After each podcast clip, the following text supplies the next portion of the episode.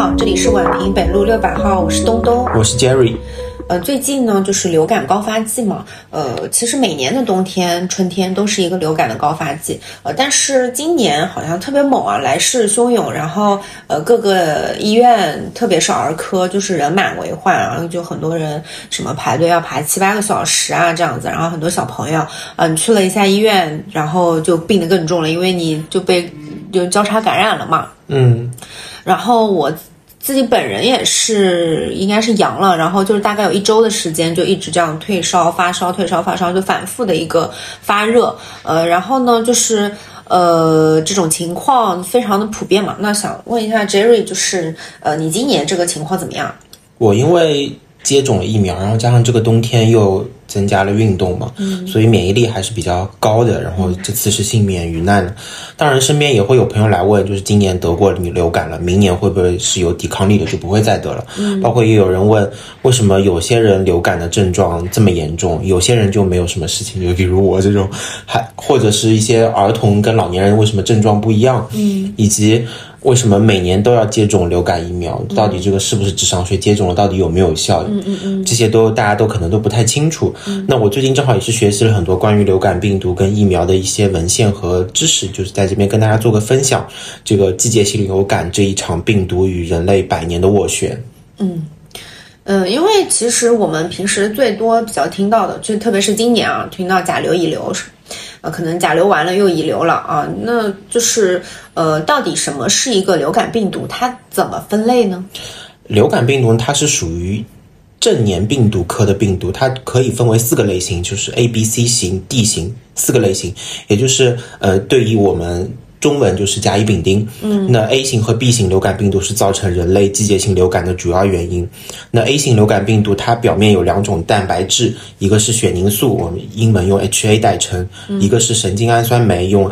NA 代称。那用这两个蛋白质来进一步划分亚型。那目前我们有知道的是有十八种不同的 HA 亚型和十一种不同的 NA 亚型，而且大多数亚型主要是在野生鸟类中发现。那人类历史上大范围流行的感染都主要跟 H1N1、H2N2、H3N2 这几个亚型相关。那现在大家就都知道什么叫做呃 H1N1、H2N2 了，就是。H 一亚型配上 N 一亚型，嗯，这个流感就叫 H 一 N 一。那在过去的一百年里面，已知有几种，呃，流感 A 病毒引起了，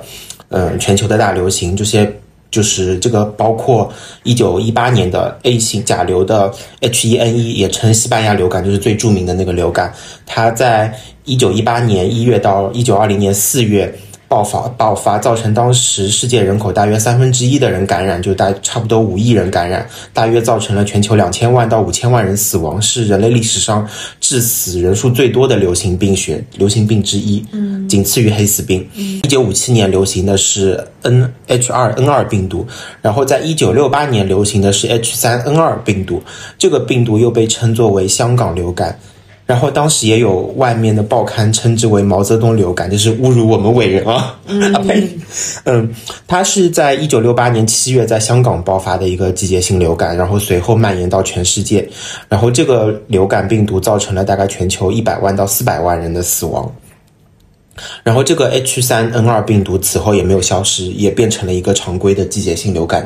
病毒，然后一九七七年又 H1N1 病毒又重新出现，再就是二零零九年的 H1N1 PDM 零九也被称之为猪流感，这是直接从猪传播于人的流感，也叫人畜互传猪流感。然后这些大流流感大流行的发生，通常是我们人对这些新出现的病毒缺乏免疫力有关。嗯，因为它也一直在变异嘛。对，嗯。那所以你刚刚提到的这种流感病毒的 HA 和 NA 蛋白，它到底有一些分别都有一些什么作用呢？嗯，HA 和 NA 蛋白它是流感病毒表面的两种重要蛋白。HA 蛋白是负责识别和绑定宿主细胞表面的糖分子，然后这是病毒进入细胞的第一步。但是 NA 蛋白它有助于帮助释放新的病毒颗粒，然后让病毒不断的复制。它通过剪断细胞表面的糖分子来释放成熟的病毒，然后它使能使它。能够感染更多的细胞。那人体经由自然感染之后，免疫系统会通常对这两种蛋白产生反应，但是对 HA 的这个蛋白的免疫反应通常更强烈。所以我们研发疫苗更多的是针对是 HA 这个蛋白来研发疫苗。那简单来说，HA 和 NA 蛋白的相互作用，主要是它们俩共同决定了病毒的感染和释放的过程。就 HA 蛋白负责将病毒粘到宿主细胞上，主要是我们的鼻黏膜细胞。然后 NA 蛋白帮助释放产生新的病毒，然后让病毒继续复制传播。它们之间需要保持某种特定的平衡，然后才能保证病毒能够有效复制跟传播。嗯，那这种流感的 B 型病毒和 A 型病毒有什么不同呢？嗯，流感的 B 型病毒与 A 型病毒最主要的不同在于。B 型病毒它主要感染人类，目前没有已知的动物素质，偶尔在鲸鱼上面有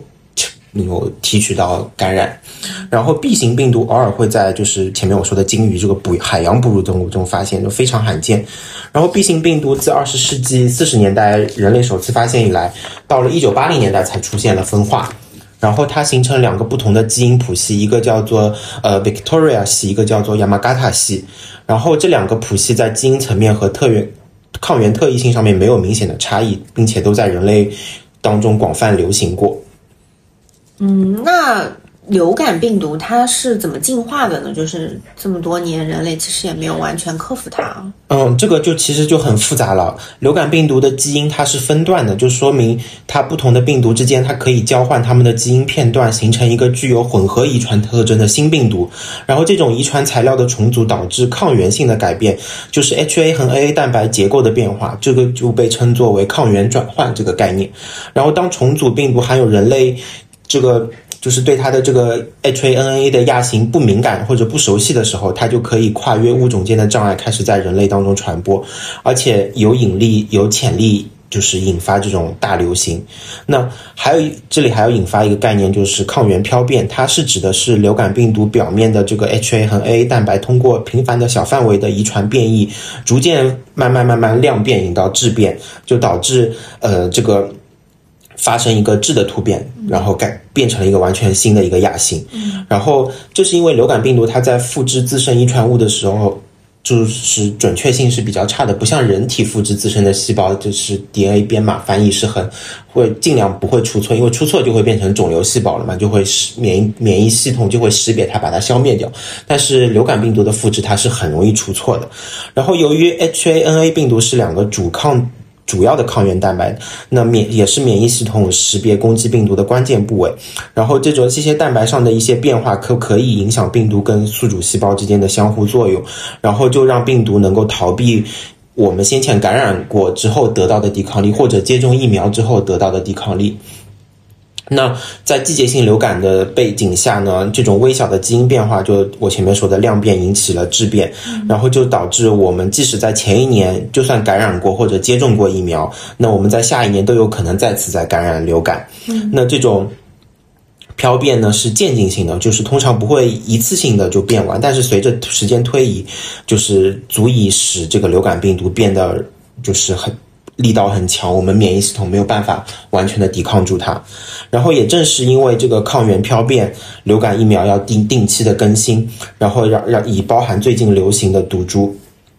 那讲到这个话题，就是如果大家想要了了解一下最近流行的毒株，可以去关注一下我们的一个中国疾控的一个网站，它叫做呃中国国家流感中心，然后它可以查询当月的流感。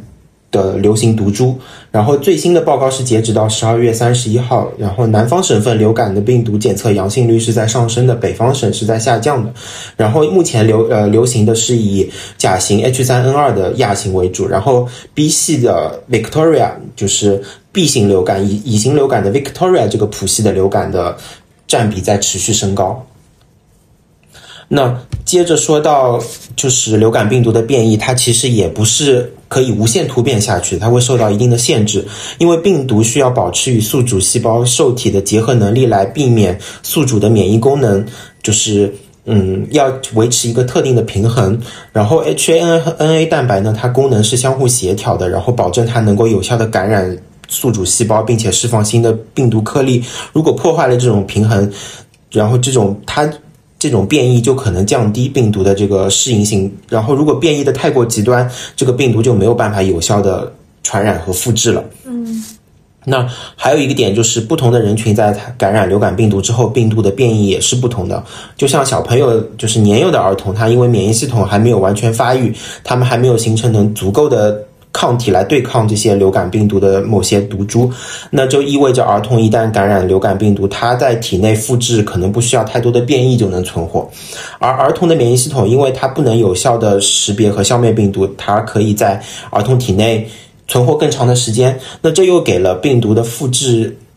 的潜在的变异又提供了机会，所以这其实有一点点矛盾。这个过程又可能导致病，嗯，儿童体内的病毒产生新的变异，这些变异又可能通过儿童再传播给其他的宿主，所以儿童不仅是。流感病毒的重要的宿主也可能扮演着就是病毒传播当中的一个重要的角色。那成年人就不一样了，成年人在感染流感病毒之后，它变异不显著，主要原因是因为成年人他有一个进化选择作用，就是嗯，如果这个人病得很重，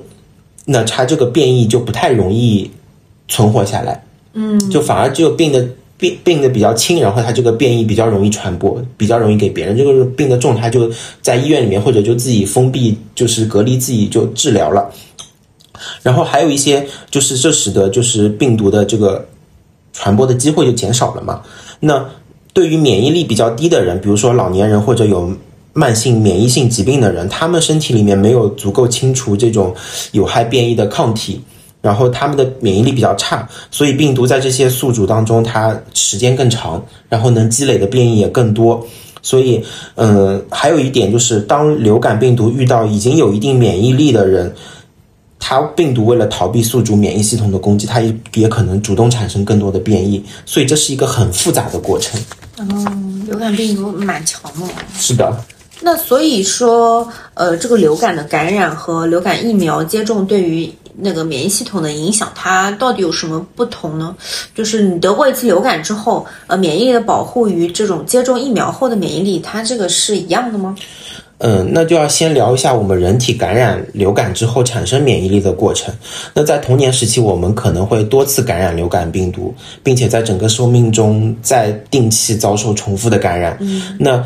当我们人体第一次面对流感病毒的时候，我们免疫系统会产生抗体。的这些抗体，它通常刚开始产生的时候，对病毒的亲和力就比较低，就是跟它没有办法有效识别它，没有办法有效清除它。那经过淋巴组织中心发生一个叫做体细胞超变异跟免疫选择的一个过程，也就是免疫细胞通过基因重组和突变产生更加多样的抗体和受体，然后它免疫系统它又会选择性的扩增有高亲和力和特异性。的免疫细胞克隆，就是说它会选择出来一些高，就是能够有效杀死这个病毒的这些抗体，把它更多的复制、更多的克隆出来，然后来应对病原体的入侵。那在此过程中呢，有一部分的 B 细胞会转化为记忆 B 细胞，它们虽然本身不分泌抗体，但是在再次遭遇相同的病毒时候，它能够被迅速的激活，然后它转化成浆细胞，从而产生更高亲和力的抗体，然后大约在感染七天之内达到一个峰值浓度，这时候我们对病毒的抵抗力是最高的。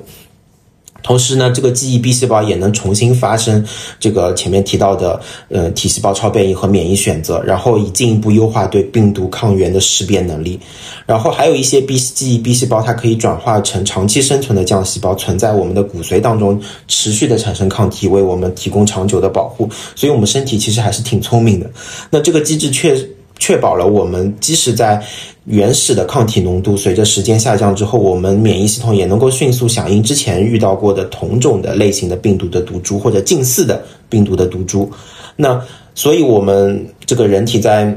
免疫系统的时候，它免疫记忆的这个功能，它对流感病毒的抵抗起着重要的作用。那流感感染与疫苗接种对免疫系统它的影响是显著不同的，因为自然流感感染的这个。它会暴，就是人体会免疫系统会暴露于整个病毒的这个全部，嗯嗯嗯，就是包括这个 HANA 蛋白以及病这个病毒其他的一些蛋白，这就不仅我们可以对 HA 和 NA 这个蛋白产生抗体，还会对这些其他的蛋白，比如说它内部的蛋白、核蛋白、矩阵蛋白都产生抗体。然后像这些内部的蛋白，它相对 HA 和 NA 来说，它变异更加少。就是，嗯、这些蛋白，就比如说 H 一 N 一跟 H 三 N 二，它们可能有共同的核蛋白，就是它们这个些变异会比较少。那如果我们能够嗯有效的识别出来这些核蛋白，身体能够有效的识别这些核蛋白，就在我们在面对同样的这些，就比如说同样的甲流的感染的时候，我们免疫能够更快的应答。所以就是，但是我们就前面我也提到的，我们流感疫苗它主要针对的是 HA 这个抗这个蛋白进行研发的，所以就是它的相对来说，就是我们的这个疫苗的保护力就肯定就没有我们自然接种的保护、自然感染的，对自然感染的保护力那么强。那而且我们自然感染之后呢，这个免疫记忆会更加广泛，就是我这种疫苗接种产生的记忆，通常就是我前面提到的，它是对正特定的病毒的毒株或者变种。自然感染呢，它就算抗体低度随着时间下降，那我们也会因为有这个记忆产生这个立刻产生抗体。那所以总的来说，就是自然感染的话，它的这个防疫性会比呃疫苗的强嘛。对，但是它低度会下降，所以最好是就算自然感染过，也要接种疫苗。对，哦，那就双重保险了嘛。对，嗯，那所以说，是不是在儿童时期多接触一下这种流感病毒的话，那成年后对于这种流感病毒的抵抗力就会更好了呢？嗯，这也不能这么说，就是儿童时期他接触的流感病毒确实会对个体的免疫记忆产生长期的影响，这是叫做有一个呃有一个概念叫做抗原原罪，或者又称叫做霍斯金现象。就是我们免疫系统在生命早期遭遇的第一个流感病毒，会对我们的记忆、免疫记忆产生深远的影响。就是我我们可以对这个第一个这个病毒反应最强烈，嗯，然后如果后续再感染相同亚型的病毒，即使是不太类似、不太一样的病毒，那我们免疫系统也会倾向于重现这种比较早的抗体反应。所以早期接触某种流感病毒的亚型个体，可能会对特定亚型。的这个病毒有更好的反应，但是不代表说你多接触这些早期多接触病毒，总体上会增强成年之后的抵抗力。啊，跟初恋一样，第一个记得比较牢。对，然后这也其实也解释了为什么有些人就是嗯，不同的人之间的抵抗力。或者说，面对相同的病毒的抵抗力会不一样，嗯，因为你可能第一个感染的病毒就不一样，嗯，你的记忆力就你的免疫记忆不一样，嗯嗯，然后就可因为这这个其实就是跟时就是跟你出生的年龄有关，就是像我们父母这一辈，他们可能在儿童时期第一个感染的病毒，跟我们在孩童时期第一个感染的病毒，肯定毒株是不一样的，嗯，所以我们之间可能面对将来在面对相同的毒株的时候，我们的抵抗能力是不一样的，嗯嗯。嗯，而且还有一点就是说，自然感染的流感病毒可能会导致严重的健康问题和并发症，就是还是要当心一点，就是所以没必要故意去让小孩去接触，就是流感病毒，然后去获得抵抗力，还是可以选择比较安全的方法，接种疫苗来获得这个抵抗力。嗯。然后最后还还由于就是流感病毒它变异性很高嘛，前面提到了，就是。早期感染提供的保护，可能还是对将来流行的病毒的保护能力还是有限的。嗯，所以每年每年的流感病毒，它因为都会出现新的变异，那这些新变种又可能逃避早期我们就算有抗体的保护也保护不了。嗯，目前治疗和预防流感病毒感染的策略有哪些呢？有一些呃新的方法和发现嘛？因为其实大家的那个呃比较成守旧的一个想法，还是只是疫苗嘛。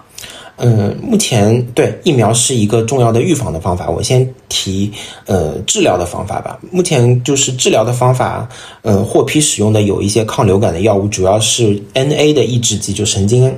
氨酸酶的抑制剂，比如说我们常用的奥司他韦，就非最近非常火的药。嗯、然后最近还批准了一个新药，就是马洛沙韦，叫也就是速福达，大家可能比较清楚，就一天只要吃一粒，嗯、全程只要吃一粒的。它是也是通过抑制病毒的 microRNA 来的合成，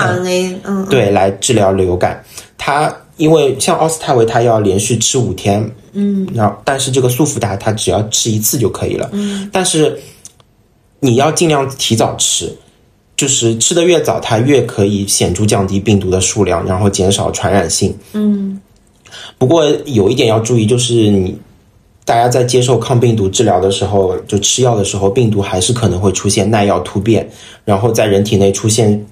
耐药的这个病毒的变种，所以就是厂家它会定期，就是包括公共卫生组织，它会定期对这个流行病毒的基因进行监测，以便及时发现耐药性的情病毒耐药的情况。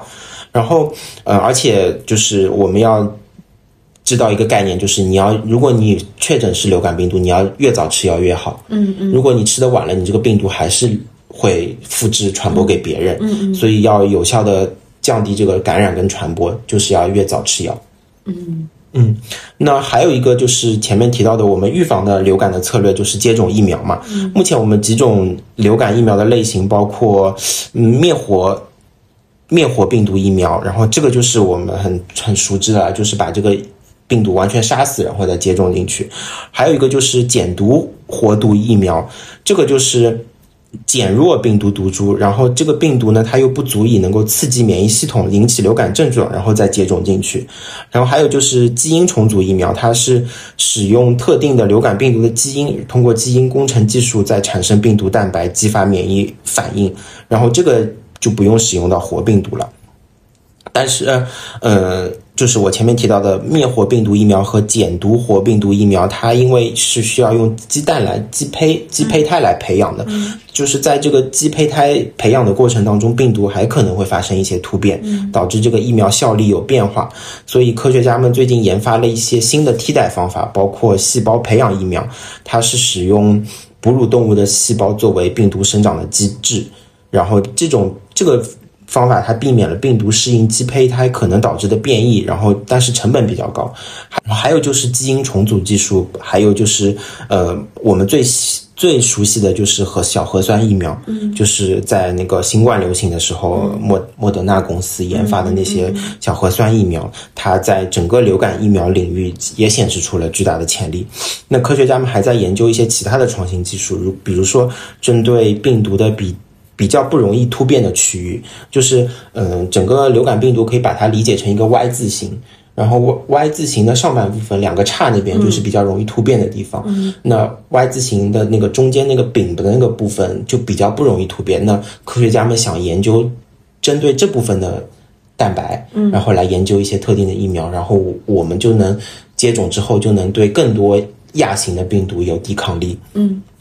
那希望这些新技术的。出现呢，能够将来能够为我们提供持久的保护，减少这个季节性流感的发生。嗯，嗯嗯。那讲到这里的话呢，就是还是就是跟大家提醒一下，就是如果每年就是可以的话，还是要去打一下这个流感疫苗。哎，对，这里可以跟大家补充一下，就是现在大家市面上可以买到的有三价流感疫苗跟四价流感疫苗嘛。嗯。然后，呃。四价流感疫苗是比三价流感疫苗多了一个 B 亚麻嘎塔谱系，就是乙型流感病毒的亚麻嘎塔这个亚型的病毒，正好最近那个 B 型亚 Victoria 是在流行，嗯，所以呃打三价其实也完全够。啊，但是现在其实四价的也不难约的，就还蛮多的。对四价的，就是稍微多，也稍微只贵一点点，好像，嗯，就是大家自己根据自己的情况选择吧。嗯，就像流感疫苗，它也是一个比较有效预防一些，比如说支原体肺炎啊什么，就是支原体肺炎这种，它目前也没有自己有效的疫苗嘛。对，就还是会建议，就是各的患者什么去打一下流感疫苗。对，而且其实。就是三价疫苗，因为它的它也有乙型流感病毒的毒株嘛，你就算打了三价疫苗，它也对另外一个就是就是三价疫苗它当中包含的是呃。Victoria 那个谱系还是 Yamagata 谱系，不管它是哪一个，它都能对另外一个谱系也有一定的抵抗力。嗯，所以其实还是足够了，三架也足够，但是四架更好，就是大家看情况选择，不用特意纠结说哦哪一个更优或者什么。嗯嗯，因为这一波这个高峰期已经过了。就是可能很快，呃，慢慢天气暖和一点之后呢，就是呃，这个流感的这个人数也会马上下降很多嘛，啊，那还是希望就是大家能够有一个健康的身体啊，因为这个其实真的是挺难受的，你反复的发烧啊，然后咳嗽啊什么和呼吸道症状还是比较重的啊。希望大家能够呃这个多吃一点这种富有营养的一些食物啊，就是高蛋白的一些食物，然后及时补充水分，呃，然后保证一个身体呃一个健康的一个身体吧。对，包括家里有老人、小孩的，要尤其注意嘛。就是能有条件打疫苗的情况下，还是以疫苗来获得保护力更安全。嗯，好，嗯，那今天这一期呢，呃，可能相对来说内容比较艰涩一点啊。大家如果有什么不懂的，然后想跟我们讨论的，也可以在评论区或者我们听友群里面跟我们一起讨论啊。今天这一期我们就到这边结束啦，拜拜，拜拜。我操！哇操！